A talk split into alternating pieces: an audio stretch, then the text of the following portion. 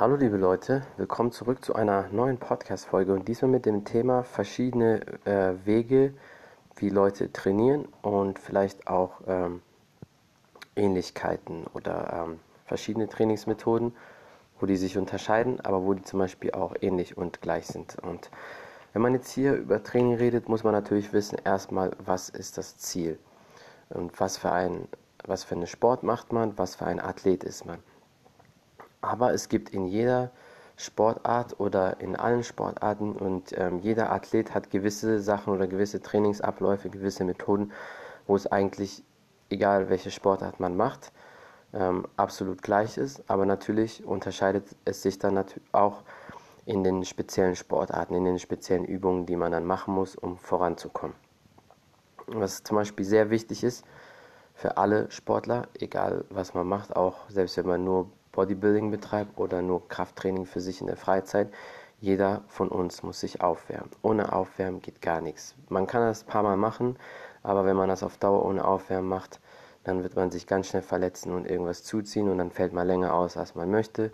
Und das äh, wollte ja alle nicht. Und was auch wichtig ist am Ende des Trainings, dass man auch nochmal so ein leichtes Cooldown macht und sich auch ein bisschen dehnt. Das ist auch in jeder Sportart wichtig. Ich weiß gerade zum Beispiel ähm, Bodybuilder oder Leute, die nur ins Fitnessstudio gehen, ein bisschen Krafttraining machen, die vernachlässigen das manchmal. Aber das äh, sollte man eigentlich auch machen.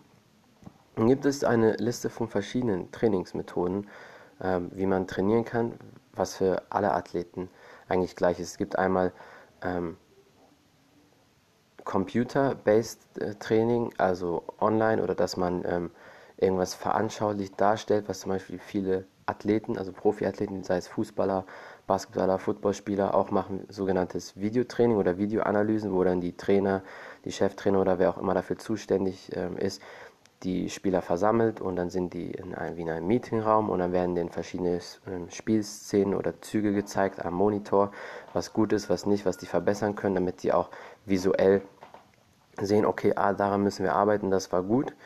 Ähm, dann gibt es einmal das, dann gibt es auch das Coaching und Mentoring. Ähm, in den Teamsports ist es meist natürlich das ganze Team, aber es gibt dann auch trotzdem 1 zu 1 Training, wo dann ähm, ein Co-Trainer oder ein bestimmter Trainer sich dann einen Spieler mal rauspickt und an bestimmten Sachen mit diesem Spieler oder diesen Athleten arbeitet.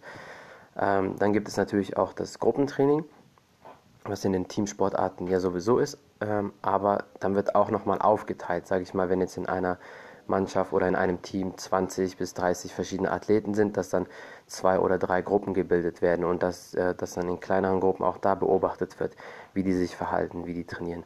Und ähm, dann, wie gesagt, gibt es das 1 zu 1 Coaching, wo dann ein bestimmter Spieler oder bestimmter Athlet hervorgehoben äh, wird und da nochmal speziell auf den eingegangen wird. Dann gibt es das Training, was die Stärken hervorhebt.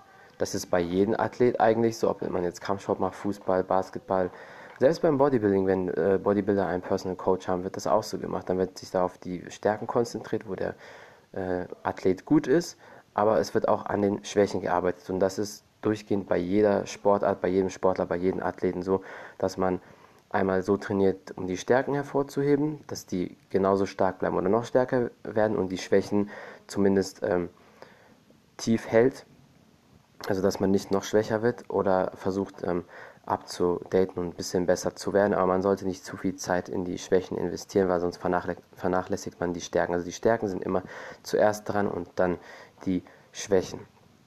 Dann gibt es das sogenannte Skill-Training, also bestimmte Fähigkeiten, Fertigkeiten von den Athleten jeweils, dass die trainiert werden, wenn, gerade wenn ähm, Athleten in bestimmten Bereichen Defizite haben, dass da nochmal dran gefeilt wird, weil es ist nicht nur wichtig, dass man körperlich ähm, gut am Start ist und dass man auch mental vorbereitet ist, sondern dass man halt auch in der jeweiligen Sportart, was man macht, die Fähigkeiten, die Techniken geübt werden. Und ein Trainingsplan wird eigentlich auch so gestaltet, dass er speziell auf die Athleten angefertigt ist, wohl auf die Stärken und Schwächen basiert, dass man dann dadurch vorankommt.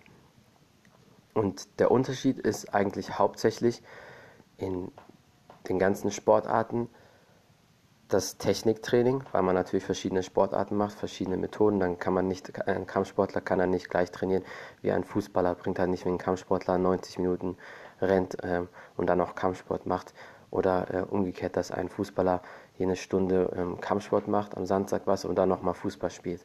Das geht ja zum Beispiel nicht. Aber wie wir schon eben gesagt haben, die ähm, oben genannten Methoden sind wichtig, dass man sich verbessert, dass der Athlet insgesamt gebildet wird und gemacht wird und besser wird. Dann das Krafttraining ist auch für jede äh, Sportart oder für jeden Sportler, für jeden Athlet wichtig. Ähm, der Unterschied ist dann oft in der Schnelligkeit des Krafttrainings. Ähm, Kraftathleten oder Bodybuilder trainieren halt sehr langsam, weil die die Muskeln spüren und, fü und fühlen wollen. Ähm, andere Athleten, Fußballer, Kampfsportler, Schwimmer, Tennisspieler, Basketballer, Footballer, was auch immer, die müssen auch explosiv trainieren. Also dass die das Gewicht, dann nehmen die weniger Gewicht, ähm, schnell, ähm, ruckartig hochziehen oder nach vorne drücken oder schnell abspringen und wieder landen und dann wieder auf Zeit halt auch. Ähm, deswegen Athleten trainieren eher explosiv anstatt langsam im Vergleich zu Bodybuilder oder Kraftathleten. Dann gibt es das sogenannte plyometrische Training. Das gibt einen auf jeden Fall auch Power. Das sind zum Beispiel Liegestütze, gesprungene Liegestütze auf den Fäusten, dass man sich ruckartig vom Boden äh, von unten nach oben hochschnellt oder man sitzt in der Hocke und springt nach oben oder sitzt auf den Knien und muss sofort in die Hocke hochspringen. Das äh, gibt da natürlich Kraft und dann natürlich das Flexibilitätstraining. Denen ist sehr wichtig. Je flexibler man ist, natürlich immer in dem Sinne, wie man es braucht und nicht zu sehr übertreiben, umso besser und mobiler ist man auch in seiner Sportart und das kommt jedem Athleten zugute, auch einem Bodybuilder. Aber wenn er ein bisschen flexibler ist, dann ist zum Beispiel die Hocke, die Kniebeuge auch besser. Und in anderen Sportarten muss man auch ein bisschen beweglich sein, weil man zum Beispiel zu steife, verhärtete Adduktoren hat, hat man oft Probleme, Richtungswechsel zu machen, schnell zu sprinten von einer Ecke in die andere, gerade als Fußballer. Sehr, sehr wichtig. Und das sind eigentlich auch schon die ähm, ja, wichtigsten Sachen soweit. Also hauptsächlich unterscheidet sich das Training verschiedener Sportler oder Athleten in der Technik, was man für die jeweilige Sportart braucht. Und was grundsätzlich bei allen gleich ist, ist, dass man aufgewärmt sein muss immer, dass man ähm, eine Grundkondition braucht, außer jetzt die ähm, Bodybuilder ist es natürlich anders. Ähm, Krafttraining ist für jeden Sportler wichtig. Ähm, Dehnen, Flexibilität, verbessern ist auch wichtig und natürlich die Fähigkeiten, die Skills, aber die variieren dann in den verschiedenen Sportarten. Das war es eigentlich soweit zu dem Thema. Ähm, verschiedene ähm, Methoden, wie Leute trainieren und was vielleicht ähm, auch gleich zwischen den Athleten ist.